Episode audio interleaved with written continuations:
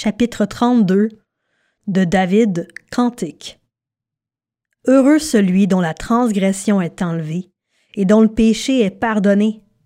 Heureux l'homme à qui l'Éternel ne tient pas compte de sa faute et dont l'esprit ne connaît pas la ruse. Tant que je me taisais, mon corps dépérissait, je gémissais toute la journée, car nuit et jour ta main pesait lourdement sur moi.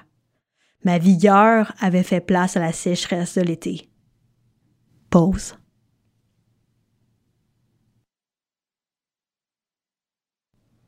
Je t'ai fait connaître mon péché. Je n'ai pas caché ma faute. J'ai dit, j'avouerai mes transgressions à l'Éternel, et tu as pardonné mon péché. Pause.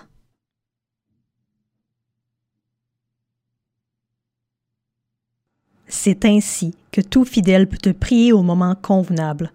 Si de grandes eaux débordent, elles ne t'atteindront pas.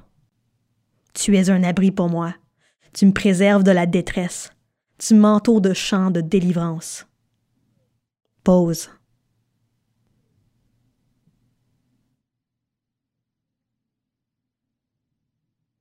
Je t'instruirai et te montrerai la voie que tu dois suivre. Je te conseillerai, j'aurai le regard sur toi.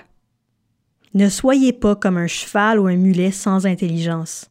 On les freine avec un mort et une bride, dont on les orne afin qu'ils ne te bousculent pas. Beaucoup de douleurs sont le lot du méchant, mais celui qui se confie en l'Éternel est environné de sa grâce. Juste, réjouissez-vous en l'Éternel et soyez dans l'allégresse. Poussez des cris de joie, vous tous qui avez le cœur droit.